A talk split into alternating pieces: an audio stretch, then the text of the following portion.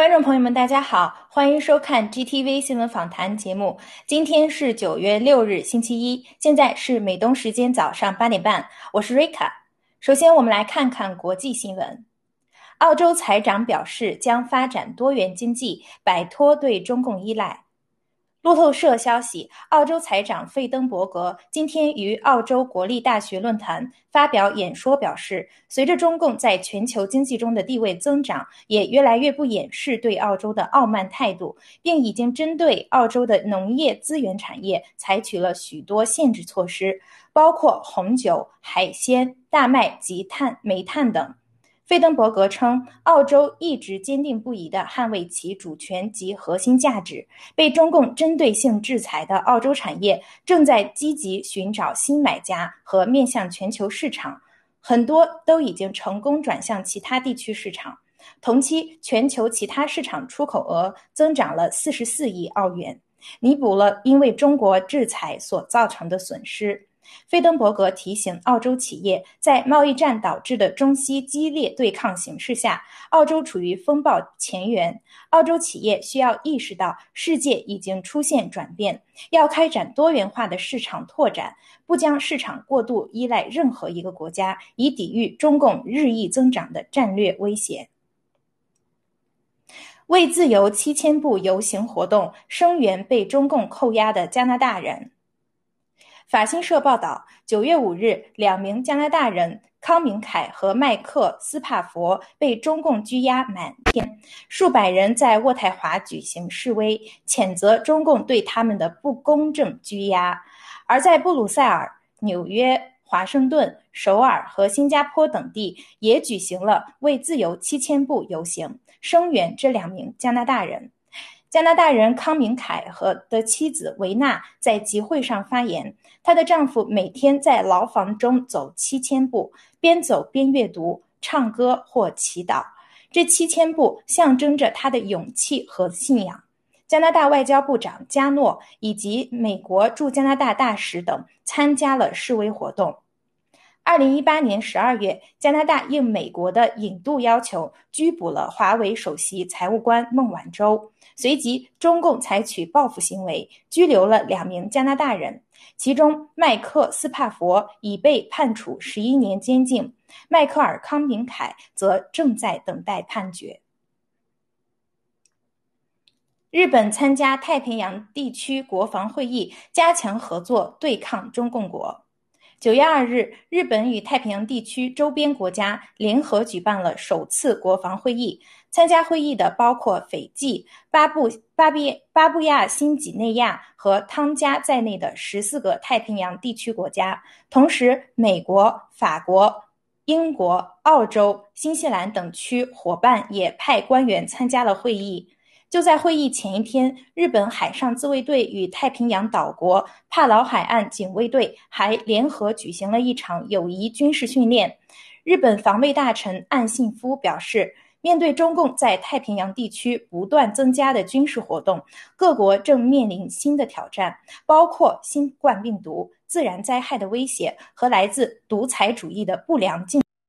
争。各国间必须加强联系，促进国防交流，以增加相互了解和信任。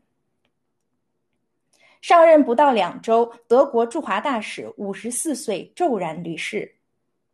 突发新闻：德国外交部九月六日宣布，德国驻华大使。贺岩去世，但并未透露他的具体死亡原因。另据路透社报道，年仅五十四岁的贺岩是原德国外交与安全政策顾问，八月二十四日就任德国驻华大使。据悉，贺岩本月三日还参加了在北京举办的德国行为艺术家约瑟夫·博伊斯纪念活动。他当时看起来健健康状况良好，岂料竟然上任不到两周就突然离世。德国驻中国大使馆已证实他的死讯，表示使馆同仁深感悲痛和沮丧，拒绝发表进一步的评论。我们将对此做跟进报道。加拿大养老金投资中共金融，纳税人面临巨大损失。加拿大养老金投资委员会是全球规模最大的养老金运营机构，管理资产规模超四千亿加元。根据 Holdings Channel 信息数据显示，该委员会持续大量投资了中共金融市场，接近千亿加元规模。目前，该委员会投资的中概股有陆金所、拼多多、阿里巴巴、哔哩哔哩、京东等，也投资了辉瑞、莫德纳和强生等疫苗公司。即使在不断减持止损，阿里巴巴仍然是其投资的第三大股票。郭文贵先生在其直播中称，加拿大养老金被中共金融投资圈走，是相关管理机构与 CCP 深度勾兑的结果，包括对三大疫苗公司的投资也是一种利益绑定，也从侧面揭示了政府强制推行疫苗的根本原因。加拿大纳税人的养老基金，甚至未来都将面临。极大的风险。接下来看来自中共国方面的消息，对中共表忠心又升一级。谢霆锋称已申请退掉加拿大籍。九月五日，中共央视电影频道官方微博“中国电影报道”发布谢霆锋做客蓝宇会客室访谈节目的片段。谢霆锋在节目中说：“最近看到一些针对其国籍的质疑，他对此回应：其实自己是在香港出生，所以本来就是一个中国人，并且已经在申请退掉加拿大国籍。”谢霆锋退出加拿大国籍，瞬间成为热搜话题，登上微博热搜榜，话题阅读超三点八亿。自从吴亦凡、张哲瀚、郑爽、赵薇等红当红艺人相继被封杀后，娱乐圈人人自危。香港明道报道，网传一份下一波将被封杀的艺人名单，当中包括刘亦菲、王力宏、谢霆锋、李连杰等七人，而在名单上还特别标注了他们目前拥有的外国国籍。谢霆锋在此时高调退外国国籍，切割表忠心，文化运动已然妖风四起，文革二点零在文娱圈风声鹤唳。天安门广场突降黑天鹅，敏感和重大性意义深远。九月五日清晨，天安门广场中共五星写旗升旗仪式后，神奇出现黑天鹅，引发现场游人围观围观和网络热议。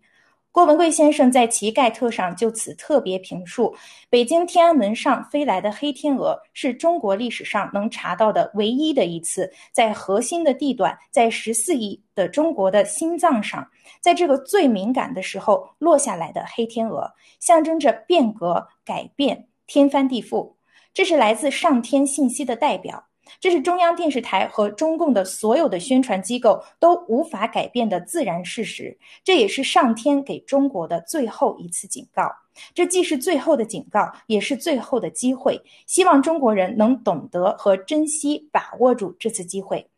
黑天鹅惊现戒备森严的天安门广场，本就史无前例、惊世骇俗，而黑天鹅效应刚好是一个非常著名的社会学名词。即指极不可能发生的事，实际上却又发生的事件，在这样的时间、这样的地点，一个具有绝对象征意义的物理世界的显灵，它的意义深远，将成为历史上和未来的人类信仰和宗教界的又一个真实传奇。当前，中国大地正处在巨变前夕，爆料革命已经撼动了世界，全球已开启了对中共的全面围剿。文贵先生一直号召要以共灭共。如果此时中共高层有识之士能把握机会挺身而出，避免战争，就能拯救更多国人于苦难。中共财富共产或将再次收割华为等科技行业。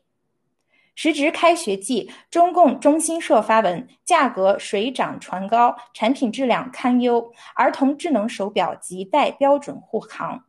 文章针对近年来国内市场份额巨大、获利颇丰的儿童智能手表科技产品释释放信号，或将以保护儿童健康为由，对相关企业财富共产再次收割。该消息以现象、争议、思考的方式，层级递进地分析了当前国内儿童可穿戴科技产品的危害，并指出儿童智能手表存在自然。辐射等安全问题。引用案例都是非官方媒体的报道，辐射数据分析员也未提供，一派欲加之罪，何患其无的振振有词。从二零一五年中国开始兴起儿童智能手表穿戴设备以来，市场销售一路飙升。华为目前市场份额排名仅次于苹果，是所有厂商中增速超过百分之百的智能手表品牌。其次是 OPPO、米兔、读书郎等品牌。中共以宣传定性质，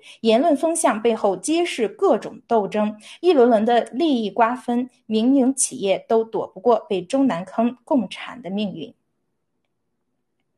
未成年限游戏准十四岁性行为，网民称发现中共国政府阴谋。中国近日发布防止未成年人沉迷网络游戏的通知，未成年人仅能在周五、周六。周日和法定假日的晚上八点到九点玩网络游戏。有网友指出，中共禁止十八岁以下玩游戏，却同意十四岁以上性行为合法，笑称发现政府阴谋。其中网友热评表示，刑法规定性行为合法年龄十四岁，网游无限制玩的年龄十八岁，又禁止补习班，开放三胎，这四年干什么？你懂了吧？网络评论虽有玩笑的成分，但是却引发对中共的变态心理和邪恶统治手段的深思。中共领导层和贪腐集团的伦理道德根本不存在，甚至可以用令人发指、极其变态来形容。中共内部游戏无非是性和权。表面看，这些政策规定打着保护未成年人健康成长的幌子，深层目的也并非是辅助三胎政策，一是继续为猥亵幼女者行脱罪之门。多起强奸未成年者专门选满年满十四岁儿童下手，就是利用了这个法律空间。再是将中共淫乱意识灌输民众，如图知识分子上山下乡，在这一轮文化运动中扼杀青少年正常发展，宣扬性与权，挑动中共多年教育植入的邪恶在民间发酵，让受教育的年轻一代。沉迷于、忙于或成为娈童者的牺牲品，甚至死在床围之上，再现文革和红卫兵的历史惨剧。香港泛民政党陆续解散，民主在香港已无政治地位。九月五日，香港支联会拒绝提交会员及活动资料给中共当局，香港中联办随即对其启动解散表决程序。对于参加反送中和抗议中共独裁的人士和组织，中共的秋后算账从未停止，甚至全境追杀，最终的目的是彻底消灭所有诉求民主和自由的声音。上周，香港泛民主派政党热血公民主席郑松泰被港府资格审查委员会判定无资格参与选举，连带丧失立法会席议。九月三日，无奈宣布解散政党，在社交平台发表声明说，纵然得到众多同路人的支持，但目前已无政治进路。二零一九年，香港爆发震动世界的反送中抗威示意运动。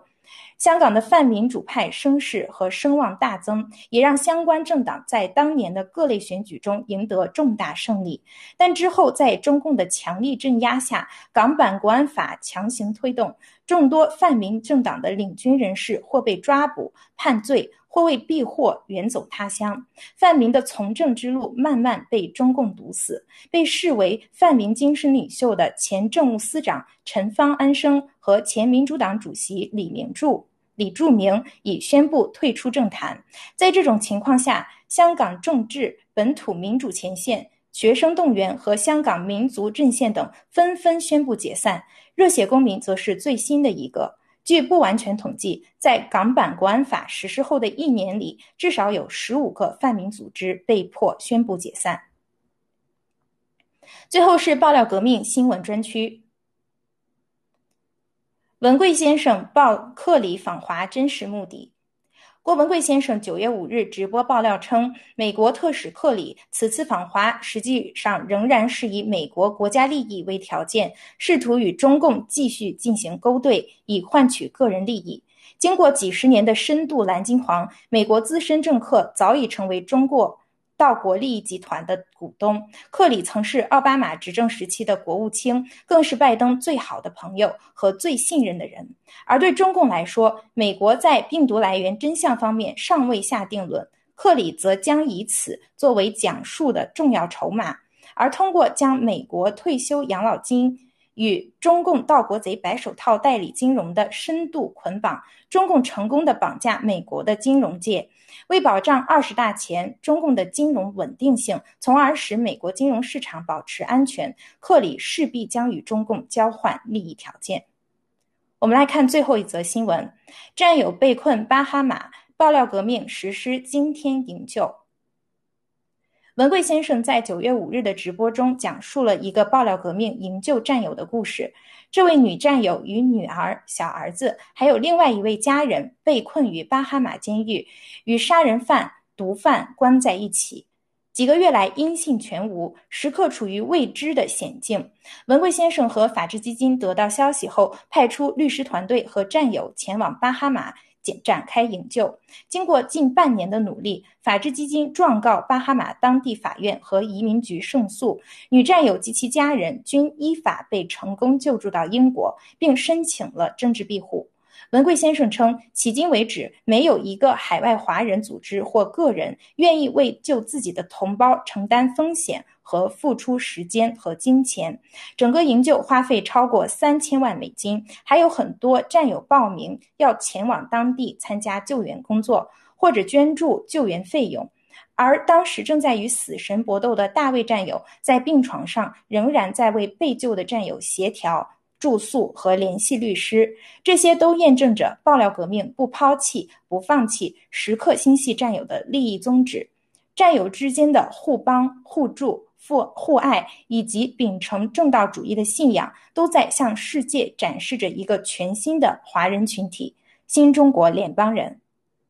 以下以上是今天的新闻播报内容。接下来由主持人 Emily 和嘉宾郑清、天机为我们带来今天的新闻看点评论，请不要走开。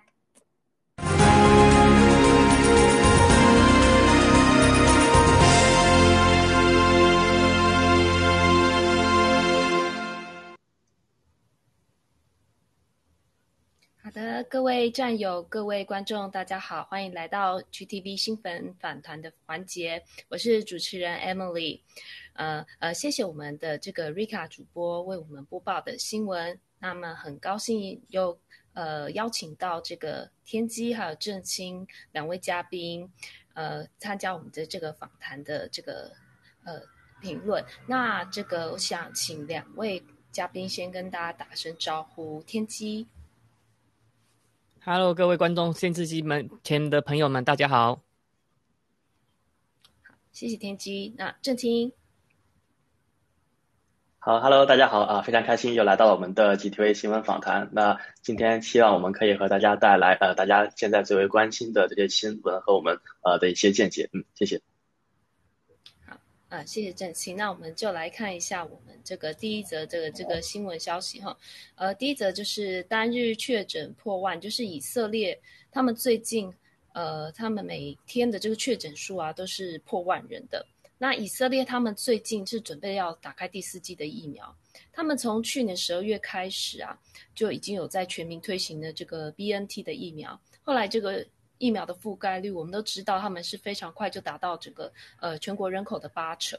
那他在今年七月底的时候啊，就是呃开放六十岁以上，后来呢又把年龄就是下调到十二岁以上。那最近的这个确诊数破万啊，他的这个国家的防疫顾问萨卡，他呃宣布要为全民接种第四剂。呃，不过他是没有说什么时候要施打的。他他有说到哈，考虑到这个疫苗跟抗体。会减弱，所以有可能以后一年一次，或者是每五到六个月就要施，半年就要施打一次疫苗。那一直到九月三号为止啊，这个整个以色列的呃总人口九百三十万中，已经有两百五十万的人接种完第三剂疫苗了。哦，这个数据就是说，整个以色列的人口有四分之一都已经打完第三剂了。那呃呃，针对这个新闻呢，我们请这个天机啊，帮帮我们分享一下你呃看对这则新闻是有什么样的看法呢？谢谢。好的，谢谢艾米丽。呃，在分享这个新闻之前，那个我刚刚有看到那个刚刚战友说，那个我们那个新中国联呃爆料革命是花。不是三千万，是花三百万美金才对。那这边我这边再跟大家说做个更正。好，那我在这个讲疫苗之前啊，这个以色列他们这个不是拨打疫苗那个接种率应该是全世界这个数一数二高的。目前从资料来看的话，都已经高到六十趴以上，这个是完全接种的两剂以上的。但是呢，哎呀，这个我们在这个我们不知道有没有在推在油管呐？我们在推在油管，我们不能讲疫苗什么坏事。但是你看看以色列这个国家，我们就 Google，我们就 Google，对吧？数据都是他们写的，他们打的，打了两剂以上，可是现在他们疫情却创了新高。那创了新高之后呢？这个政府又要继续施打，可以可不可以请这些政府看看印度，看看一些日本的那个医师联盟的那个主席讲了什么，他们使用了什么药物，这样子就好了，因为那是他们讲的。好，我先分享到这边，谢谢。啊，谢谢呃天机简短的分享。那呃郑清呢，你有呃可以发表一下您的看法吗？好的，非常感谢。呃，首先我们想讲，就是这个真相是掩盖不住的啊。我们可以从这个事实，从这个客观的数据可以看到，现在疫苗给大家带来的这样的一个灾祸。那像以色列，它是全球施打率最高的国家，但现在此时此刻，它也是疫情最为严重和死亡率最严重的国家之一。啊，这到底是为什么？啊，如果疫苗真的是有效的话，如果疫苗真的是对大家，呃，对这次疫情来讲是一个啊保护大家安全、保护大家健康的这一个东西的话，为什么以色列现在还会发还是发生这种事情？而且我们不光看到以色列是这样，全球非常多的国家也是，就是随着啊疫苗持续的施打啊，第一针、第二针，甚至到后面第三、第四针都要冒出来了，可是这个疫情不但没有减弱，反而是到了有史以来。最强的啊，这个烈度最强的这样的一个境地，而且大家的这种啊，这个受感染率和死亡率啊，包括就是你接打疫苗的人，他的这个呃易感率反而会更加的高。这个真的是就是就非常非常的明显的让大家看到了疫苗给大家的生命安全的造成的危害。这个真的是客观的数据、客观的事实就可以去验证。非常可惜的是，大家还是受到了很多像这种。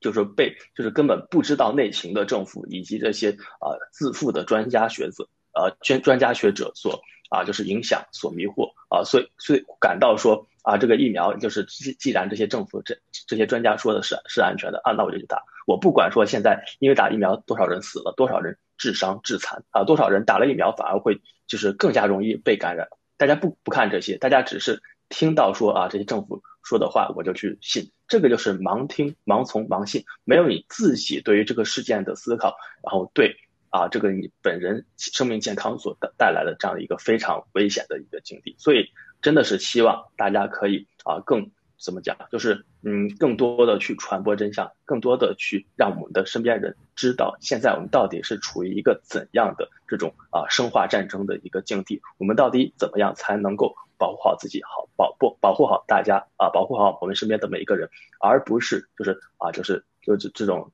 啊，就是因为盲就盲从而去打疫苗，甚至打了第一针以后还打第二针、第三针、第四针，这样的话，真的你打了这么多针，真的什么样的解药都救不回来的。谢谢。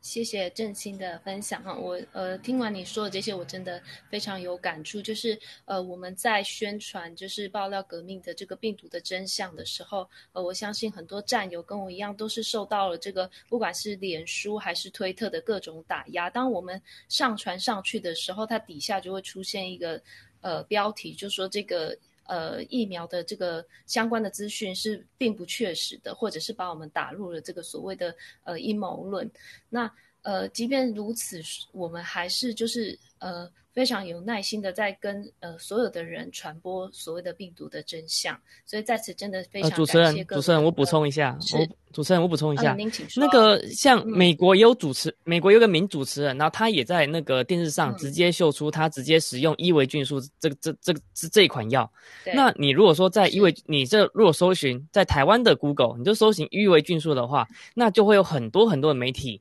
就就可能在说这类人说，哎，不要再。再笨了，不要不要再食用异维菌素这种驱虫药。我们从来没有说可以把那个食用这个动物的可以人拿可以拿来吃，我们从来没有这么说。对，那可是真相就往往往就是一直去打压着这种真相。有有管 Facebook 或者各大 Google，他们这些这些媒体，他们再怎么样打压，一定无法掩盖事实的真相。因为事实的真相是什么？用了这些真的真的得了中共病毒的人，用了这些药，是真的是能够好的，而且是副作用非常非常低的。所以你不管再怎么打压，有管再封了我们几次 GTV 或 News Talk。也总是不会阻止有有人想要知道真相，因为人都是怕死的。人看到这些人打了疫苗之后发生一些小小的副作用，没有多没有多大，很小，因为这些都是数据 WHO 或者是各国自己公布的哈。我们对小小副作用，那人都是为了这个小小副作用去选择说有没有更安全、更可靠的方式。我分享到这边，谢谢。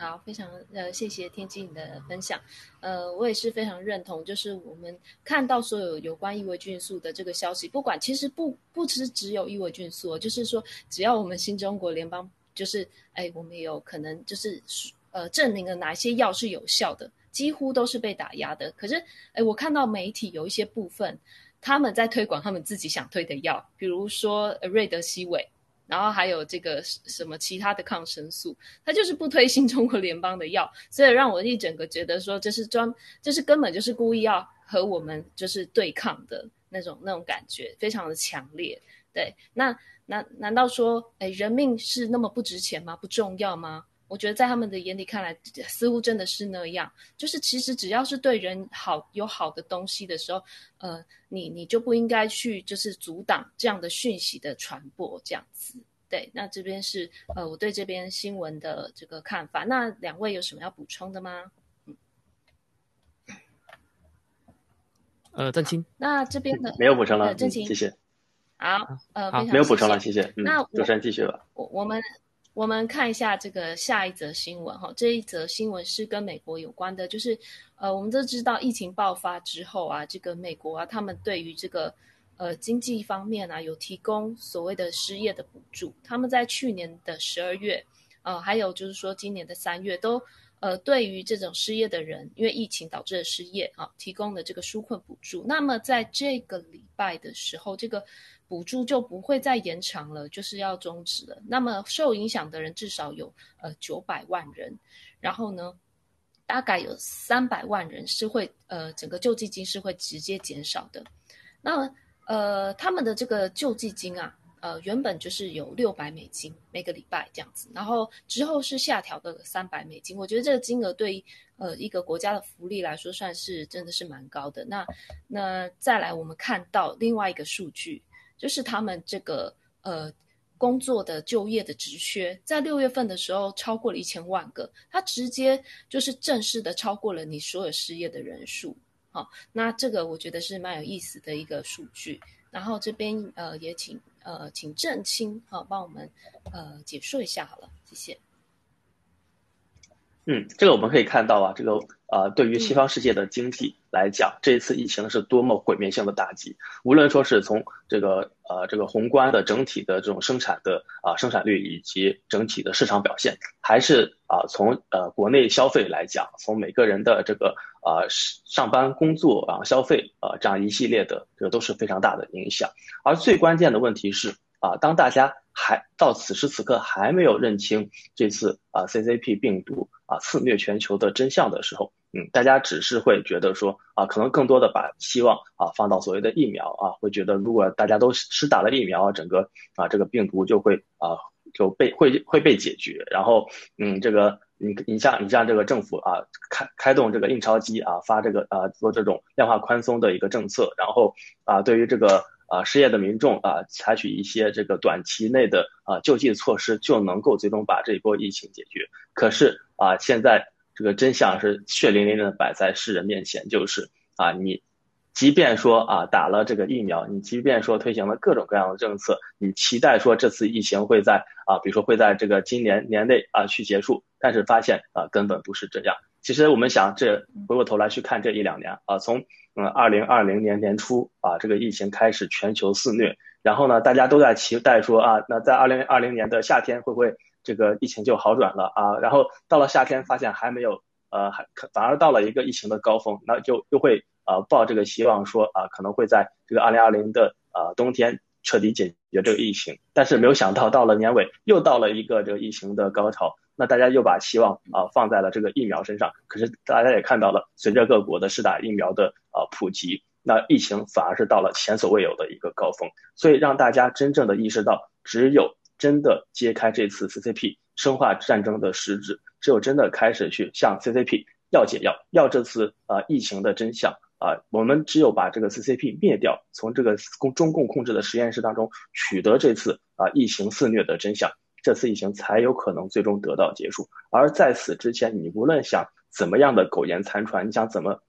去维持这个国内经济的啊这样的一个稳定和增长，这个我们看到都是不可能的事情事情。因为这些措施，无论说是 QE 啊，还是说啊对这个失业的百姓发这种纾困金啊，还是说啊就是。其他各种各样的这样的短期的措施，它都没有办法最终啊去解决这个长期存在的问题。因为只要有 CCP 病毒存在的一天，你这个经济就不可能好起来，而且整个的经济形势会啊就是每况愈下啊。所以真的就是当啊美国的联邦政府发现真的我这个呃对于民众的补助不能永远持续下去，然后对于啊这个企业的加税，然后也没有办法。就是永远持续下去，因为也会影响到这个，就会形成这种经济的一个恶性循环。包括我啊，持续的印钞啊，把这个热钱投入到这种股市，投入到这种生产的领域。可是呢，如果就是你持续这样做做的话，会极大的打击美元的信用，会让这个货币啊进行一个就是不可啊不可逆转的一个损伤。呃，在这样的情况下，真的就是全世界就已经现在我们来到了呃二零。二一年的这个下半年快到年尾的时候，我们回望这一两年，即便各国政府采取了这么多的措施，但是不把这个 CCP 的元凶，这次疫情的元凶揪出来，真的全球的经济啊，只会往这种更加堕落、更加衰退的一个方向去发展。谢谢。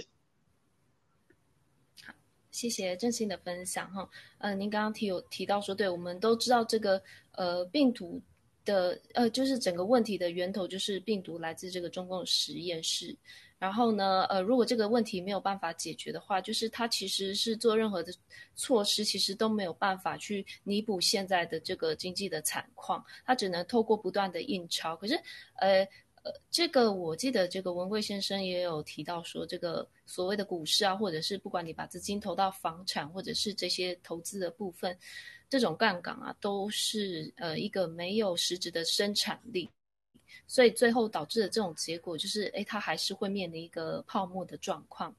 对，那唯有就是您刚刚说的，就是说最最终一定是要把这个病毒的问题解决了。嗯，所以如果一直印钞下去，让人们因为有了这个。呃，免费的这个福利啊，或者是资源的时候，我发现说，哎，这个失业的人数还是会一直增加的，因为有可能他就不愿意去工作了。因为听起来这个福利啊，就是你就算是乞丐，你都是可以活得好好的。那不晓得这个天机你怎么看呢？好的，谢谢主持人。呃，刚刚好哈，我去年刚好就是人人肉身刚好是在美国，所以当时的我我有领过补助。我本身本人是有领过补助的。好，那在美国的这个社会福利体，有我有工作有工作，在美国的福利体制之下，那么他们是有些人真的是很需要这个补助的，因为他们真的是失去了工作，或者是说因为这个病毒影响了生意，他们的家境，因为他们什么事情都贷款。他们房子贷款，买车也贷款，甚至有些事情他们贷款，因为他们这个社会福利允许他们这么做。只要有工作的话，他们就可以呃去贷款去这样做下去。好的，那现在这个，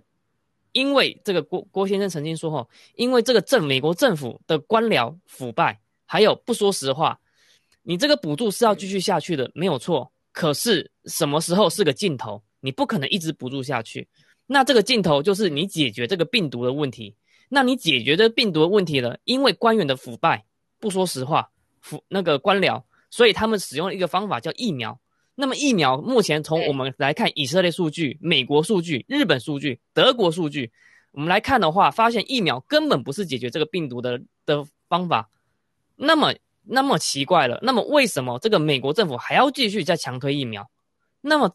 强推疫苗之后？是不是又会更严重的下去？那现在你又不补助这些人，那么是不是要让这些人真的真的是要流落街头，让他们就是真的是呃，开始啃树皮吃了，是不是？那这个就不是我的分享，这个是一个很很危险的、很危险、很危险的讯号。谢谢。对，哦，那听你这样子讲，呃，我我理解是说，哎，美国的这政策啊，因为你说你是有工作的，其实它是不分说你有没有工作，是每一个人都发吗？是这样的意思？呃，当初呃，每一个州或应该说有联邦政府发跟州政府发。当初就是联呃有的发的是说，OK，你只要你不管是谁，你只要有报税的，他都可以给你补助。那还有的还有一个阶段是说，你如如果没有工作，你只要拿着就是证明的信件，或者说你没有工作，但是你去找工作，但是这个工作拒绝你，他就是拒绝你的话，那你也你也可以持续领这个补助。那现在目前来看的话，从你刚刚分享新闻来看的话，现在就是联邦哈，就是联邦政府就是停止了这个。这个救助哈，那那真的真的这个势必会造成很多人真的是可能会吃不饱的情况。那吃不饱的话，在美国就有些地方就会产生一些社会问题。谢谢。哦，这谢谢天机的分享。对，确实他这个呃内容提到的是所谓的失业救济。那失业救济就是说他已经没有所谓的经济来源了，然后你现在又切断了对他的这个呃最基本的补助，呃，这个真的像你说的，这样会有一个很严重的问题，就是诶，如果如何缴房贷、车贷，还有一些医疗保险，呃，我觉得下周这些美国人，嗯，我真的想想想象不到，就是说会发生怎样的这个状况，真的。好，那呃这个部分，请请问呃郑庆，你还需要补充吗？是，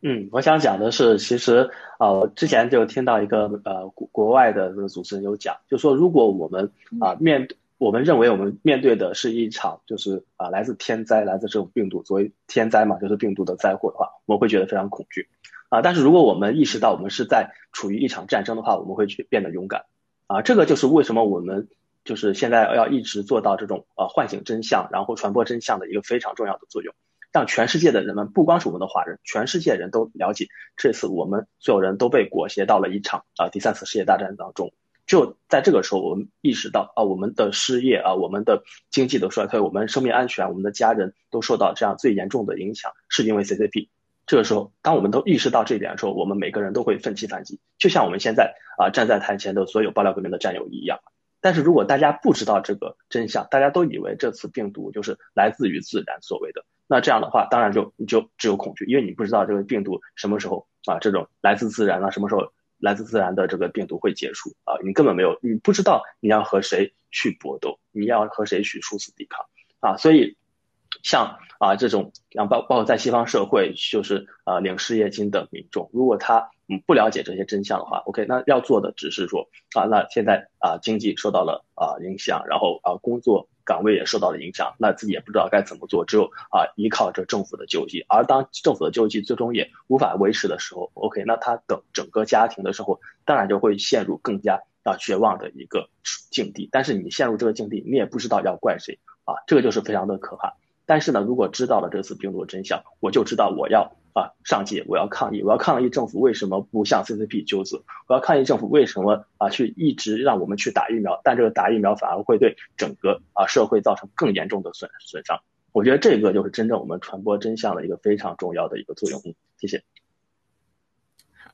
好，非常感谢郑信的分享。那我们接下来要为大家分享一呃一个文贵先生的短片，请导播为我们播放全屏，谢谢。看完陆金所以后，我让你看的是股东和他国际战略蓝金黄和对世界上的腐败和经济超前战和国内的官场的所有的政治局这些委员全部给你囊中囊中。海航玩一家王岐山或者其他几个常委冠军刘成杰最多五个手指头。马明哲玩全地球，你觉得是一个级别的吗？海航玩全几乎全是假的，马明哲绝不会玩一真假的。所有的金融安排把。保险公司、银行的利润放到陆金所，而且牛在哪了？人家是做高骗钱，马明哲做低拿钱，让你担责任，让你们负政治权利，让你们永远给我压在一起，我把钱拿走。马明哲是全中国乃至全世界绝不会超过十个人一把能拿出现金一千亿美元，一个国家能拿出一千亿？你像萨特有钱吗？你让他拿一千亿美元，他拿不出来，他没现金，都是有，都是他就是花钱欠钱，他没现金。世界上二百多个国家，不超过十个国家能拿出一千亿美元现金的。马明哲一手指头一千亿美元，甚至三三四千亿美元都拿得出来。所有的肖建华、正大、先锋啊、养老基金，所有这些常委几乎都是他的工具。兄弟姐妹，当你懂得这个规则的时候，你的生命就不一样了。你在看任何人的时候，什么叫玩法？什么叫政治？什么叫政治经济？什么叫经济？然后再说说疫苗和平安啥关系？马明哲布局疫苗最厉害、最早的就是马明哲，暗控三道防线，你找不着。马明哲控着，马明哲给任何人贷款，基本上你就是吃了他的人十万，你永远要听我的。马明哲太牛了。还有战友们，你看他什么把蚂蚁金服干掉的？陆金所最短的时间三周上市，这是在美国上市哈，这不是王岐山家上市，不是海，不是在上交所、证交所，他不在香港，美国，他上市谁是总统？上市谁说的算？人家不仅玩得动中共，人家玩得动美国、全世界，而且能把蚂蚁金服干掉。如果没有习家的关系，告诉他要干掉蚂蚁金服，帮他干掉蚂蚁金服，他怎么可能那么快上市？如没有美国最大老机招的帮他，根本不可能上市，撑得住股市。谁能否定我说的每一句话？你就是人间的神。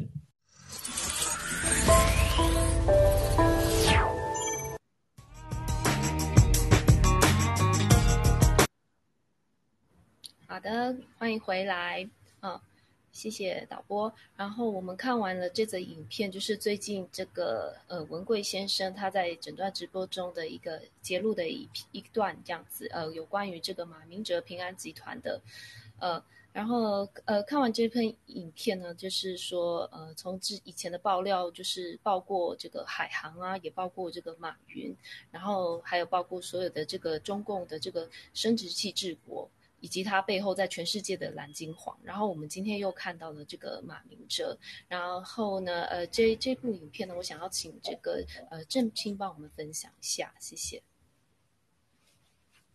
嗯，这个其实啊，郭先生最近爆出的这个啊，关于平安集团以及啊马明哲幕后的这种一系列的操作，其实标志着我们爆料革命啊，可能真的又是步入到了一个深水区，让我们明白了在中国的就是中共国的商界啊，到底谁才是真正的大佬啊，到底谁才是才是所谓的啊中就是。在中共国的一个所谓的沼泽地的这样一个啊级别的啊这个商业巨头，而这个商业巨头又是怎么样和世界的啊黑暗沼泽地啊世界各方面的啊这个政界的合作布局以及相互的捆绑和利益利益的绑定？而问题关键是为什么我们现在要爆出马林马明哲呢？爆出平安呢？啊，那其实这个也和整个就是怎么讲？一方面就是中共内部的权斗有非常密切的关系，另一方面就是啊。就是我们现在真的到了，就是要唤醒全世界的这个啊所谓的这就之前和啊 CCP 做深度勾勾兑的这些势力，要让他们知道，真的你现在不要再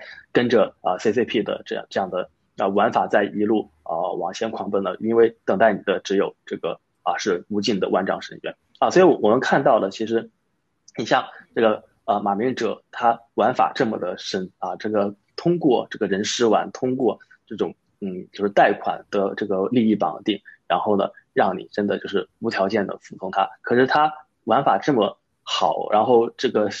他的这种势力和这种啊利益绑定的这种力量这么强大的情况下，还是最终啊就是倒就是逃不过被这个 CCP 的绞肉机所碾压的一个命运啊。我们也看到了平安和马云哲最近。遭受的一连串的状况啊，它其实最终也没难难逃我们现在总加总加速式的一个魔爪呀啊，所以在这样的情况下，其实你想想之前和这些啊陆金所呀、平安集团呐、满明哲他们去深层次勾兑的这些啊派系，以及尤其是西方的这些沼泽地势力，那他们现在应该何去何从，对不对？你你现在就是 曾经和你合作的这些人都已经啊被抓了，对吧？就是被。嗯，就是被消灭了，被消失了。那你现在的利益到底还怎么样能够就是就维持呢？其实我觉得，嗯，平安这个事件和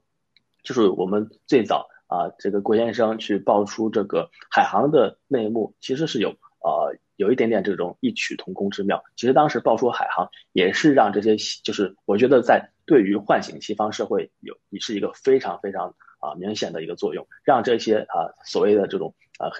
沼泽地所谓的这个经济界的大佬们意识到，你像你之前和啊王健他们。去做这种勾兑，你和海航做勾兑，但是你看到了吗？海航本身的下场就已经是这样，对吧？王健也是，王健直接被自己人啊所这个残忍的杀掉啊，整个海海航也直接就是啊一改过去的荣光，直接就啊急形势急转直下，就是啊这个整个就破产了。然后呢，各个优质的在这个这各各类优质的资产也都被这些盗国贼啊所就是嗯就是。又藏到了这个其他地方啊，那这次的平安呢，我觉得也是这样，让这些啊可能是更高阶的，对吧？这个不仅仅说是像之前和海航合作那样，那你像和这个陆金所和平安的合作，都是这些更深层的沼泽地，可是让他们看到了啊，即便是马明哲这这号人物啊，都会被啊 CCP 所最终的嗯，就是也我我我看这个马明哲最后也是难逃被消失、被消灭的一个下场，所以更加让这些。啊，就是沼泽地势力所恐惧，就是你真的和你选择和 CCP 合作，你看这些本身 CCP 内部的这人都会被 CCP 的绞肉机所消灭，更何况你们这些人呢？其实我想，就是我们啊新中国联邦爆料革命的一个啊最为密切的这个战友之一，就是啊我们这个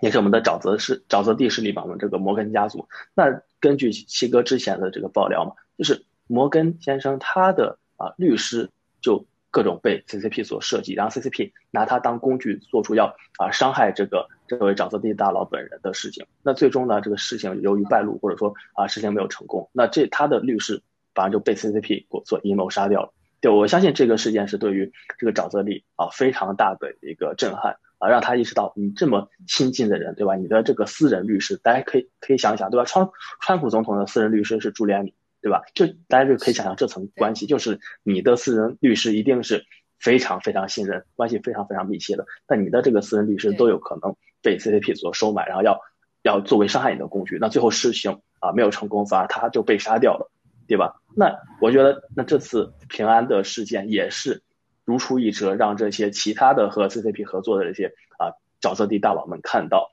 嗯，这些人都会被 CCP 本人作为一个就是。啊，就是颠覆整个全世界经济格局的啊这样的一个工具，但是，一旦出现什么事端的话，这些人首先就会被 CCP 的绞肉机所啊这个倾压到，所以这些啊沼泽地的势力真的要啊很认真的思考，到底我还能不能够和 CCP 合作了？我觉我觉得这个答案也是显而易见的。嗯，谢谢。嗯，非常感谢郑清的分享哈。呃，就是看起来就是说呃整个。呃，这整个中共的就背后的这个势力啊，用这个所谓的一个蛋糕，然后去引诱你，他要分蛋糕给你。那有些人就是会受不了这样子的呃这个利益的这个呃诱惑。那最后我们看到的结果都是一样的，就是不管你是像这个王岐山所呃控制的这个海航集团啊，你以为他呃他已经是一个呃不可多不就是非常了不起的这个势力的人，可是他最后还他的下场。就是你刚刚说的那样子，哦，最后都会被这个整个中共的绞肉机所所消灭掉。而且这个马明哲，我听起来就是他的层级就是更高的，所以不管你是在底下的，或者是更高的层层级，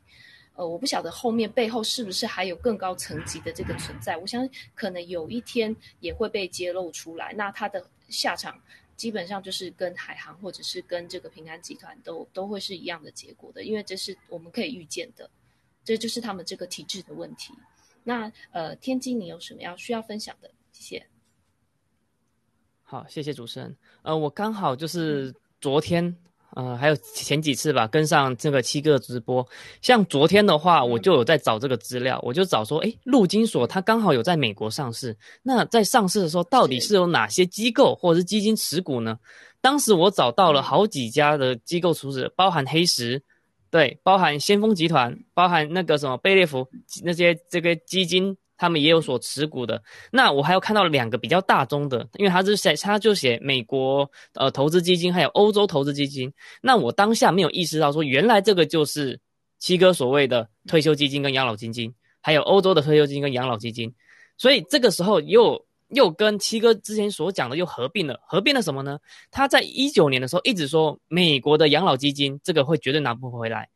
对你谋了人家的利，人家谋着你的本。那我们在这几天，尤其是昨天大直播说，七哥都讲了陆金所、陆金所、陆金所，原来这个就是让那个设一个局，让西方的各大那个基金的基金哈的本哈直接。进到这个陆金所的这这部分，那当然了，还有可能还有其他的地方，那这个就是一个最大的局，让那个西方国家投资进去最大的局，那就投资到这边进去了。那后来又发现说，这个居然又跟这个疫苗，因为像先锋、黑石、跟贝列福或者贝莱德这些的基金都跟疫苗有关，那这些疫苗公司居然又投资到香港，不知道他们有跟这个有没有什么关系？很多时候我只能就是天马行空多想想，是不是？跟这这些疫苗啊，因为如果说他是个做一些呃保险机构的，如果说这些人是死于，譬如说病毒或者疫苗，这些保险可能有很大一部分是不会赔的，有很大理财产品是不会赔的。那是不是跟这个也有关系呢？这个我就不得而知了。那这个可能就是容可能听众或者是其他人可以天马行空的多想想。好，我先分享到这边，谢谢。好，谢谢天机。我们当然也可以等这个呃。呃，文贵先生，呃，再跟我们多说一些。那呃，这个部分我我自己想到的，就是说，哈，他就是他知道。整个整个病毒放出来，呃，什么样的产业会受影响？什么样的产业会就是获利？所以他提早去布局，所以这整个一条龙，你看，就像这个呃所谓的殡葬业嘛，还有就是医疗整个体系，所以他们想要整个呃每每一块都去赚取这样子的利益，就是整个都布局好了。所以我就觉得这个真的是一个呃非常邪恶的这这个。就是没有把人命当做是一回事，全全部都是为了个人一己之私。对，那这这边呃，这个影片两位有什么需要补充的？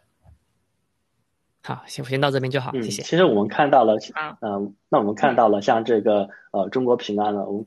虽然看到了这个马林哲他背后的这个玩弄权术之深啊，这个呃就是混迹江湖这么长时间啊，大而不倒，可是呢。当随着这个 C C C P，随着这个加速师啊下定决心要搞他的时候，我们看到真的是摧枯拉朽啊，直接就把他抓掉。这这些我相信这个处理的这个速度也是非常快，非常快的啊。那我们就也会很疑惑，为什么这么啊这这等人物啊，但是就是经历了也是我相信很多这种大大风大浪也都是有经历过来，可是为什么一旦 C C P 真的说决定要动他的时候，这真的是啊瞬间就就。就动到了，他为什么不能够像这个西方的沼泽地真正的沼泽地势力一样，能够就是真正成为这个国家的主人啊？不会被这个，那你你像在西方，你就不可能看到说一个啊总统一个这个政府的首脑就可以把这些啊这个就是这种大的企业家直接就给抓掉了啊？我觉得这个就其实我们可看到，这和整个社会的一个权力运作有非常大的一个关联啊！你在 CCP，包括你马明哲，你本身的发家。啊，你本身的赚到这些钱，你这个来源就是这些权利给你的这些市场啊，这些资源，这种垄断性的资源啊，这个是一个一一个来源嘛。你如果没有和这些权利的勾兑，你就不可能有啊走到今天。同样，这些你的所有就是真的在这个呃这些总书记们、这些主席们看来，真的你的一切都是他们的啊。像西哥所讲的，不要说这个总加速师的这样的一个层级了，哪怕说这个银监会、证监会，呃，他们在他们这些人看来啊，你这些。企业家都是他们的囊中之物，而这些东西、这些金钱、这些资源，只是暂时啊寄放在你们这些白手套啊的手上啊。但是呢，真正的这个权力核心都是由这些啊党说了算的，这些真正权力的拥有者说说了算。所以当然啊，即便你玩弄的这个呃。这个艺术再高超，你和各种人做这个啊利益的绑定，OK，那利益的绑定是你是让他不愿意去动你嘛？可是随着中共的这个权力的啊这个内斗的白热化的升级，你像这个现在的习和江和曾的这个啊权斗的升级啊，最终习发现了啊，原来你马明哲背后其实你真正是这个啊曾的人，你表面上跟我好，但是最后真正发现原来啊你是啊有这个暗招的，OK，那那这个时候就是你的之前的这种各种。利益的捆绑嘛，啊，各种许诺就已经不管用了嘛，那那人家就真的要去下定决心搞你嘛，那搞了你的时候，因为你的所有的这个权利，你所有的资源的来源啊，都是这个党，都是这样的一个集权政府，所以当当然，而且更何况你的肉身还在墙内，所以当然就是要搞你，真的是分分钟就搞。我我们我觉得这个事情我们也可以看到，就像嗯，就像是古代嘛，像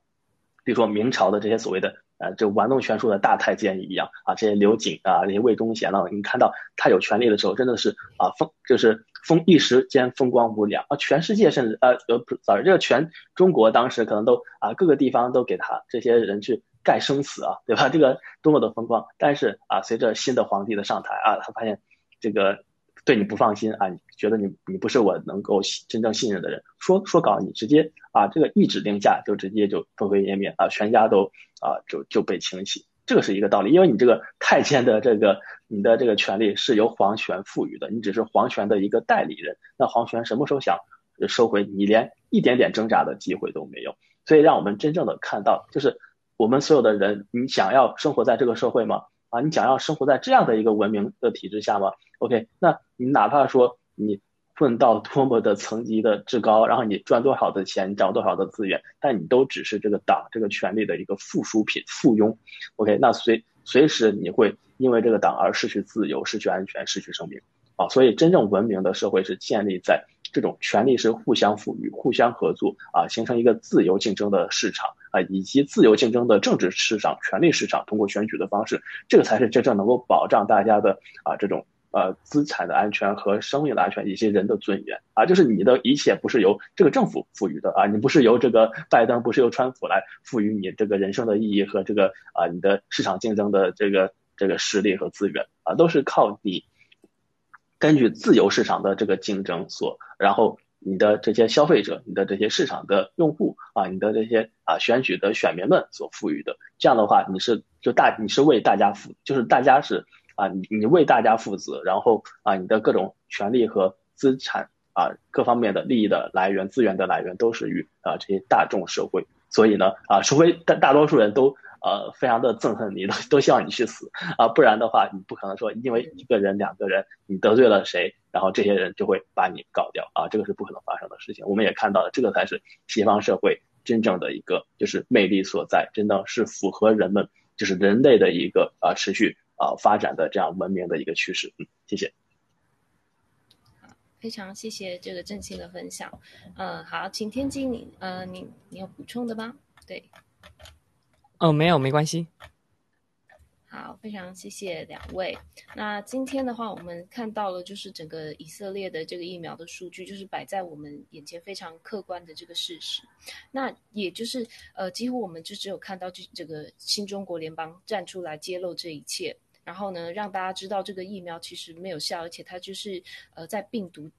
病毒出来的这个呃，病毒是先锋嘛，然后疫苗才是其实是主要的这个打手。然后呢，全世界这个整个经济就是处在一个泡沫的边缘。我们也知道说是呃，钞票就是不可能一直永远无限的印下去的。那中共就是利用这样的疫情啊，在打打击整个国所有的国家的这个经济。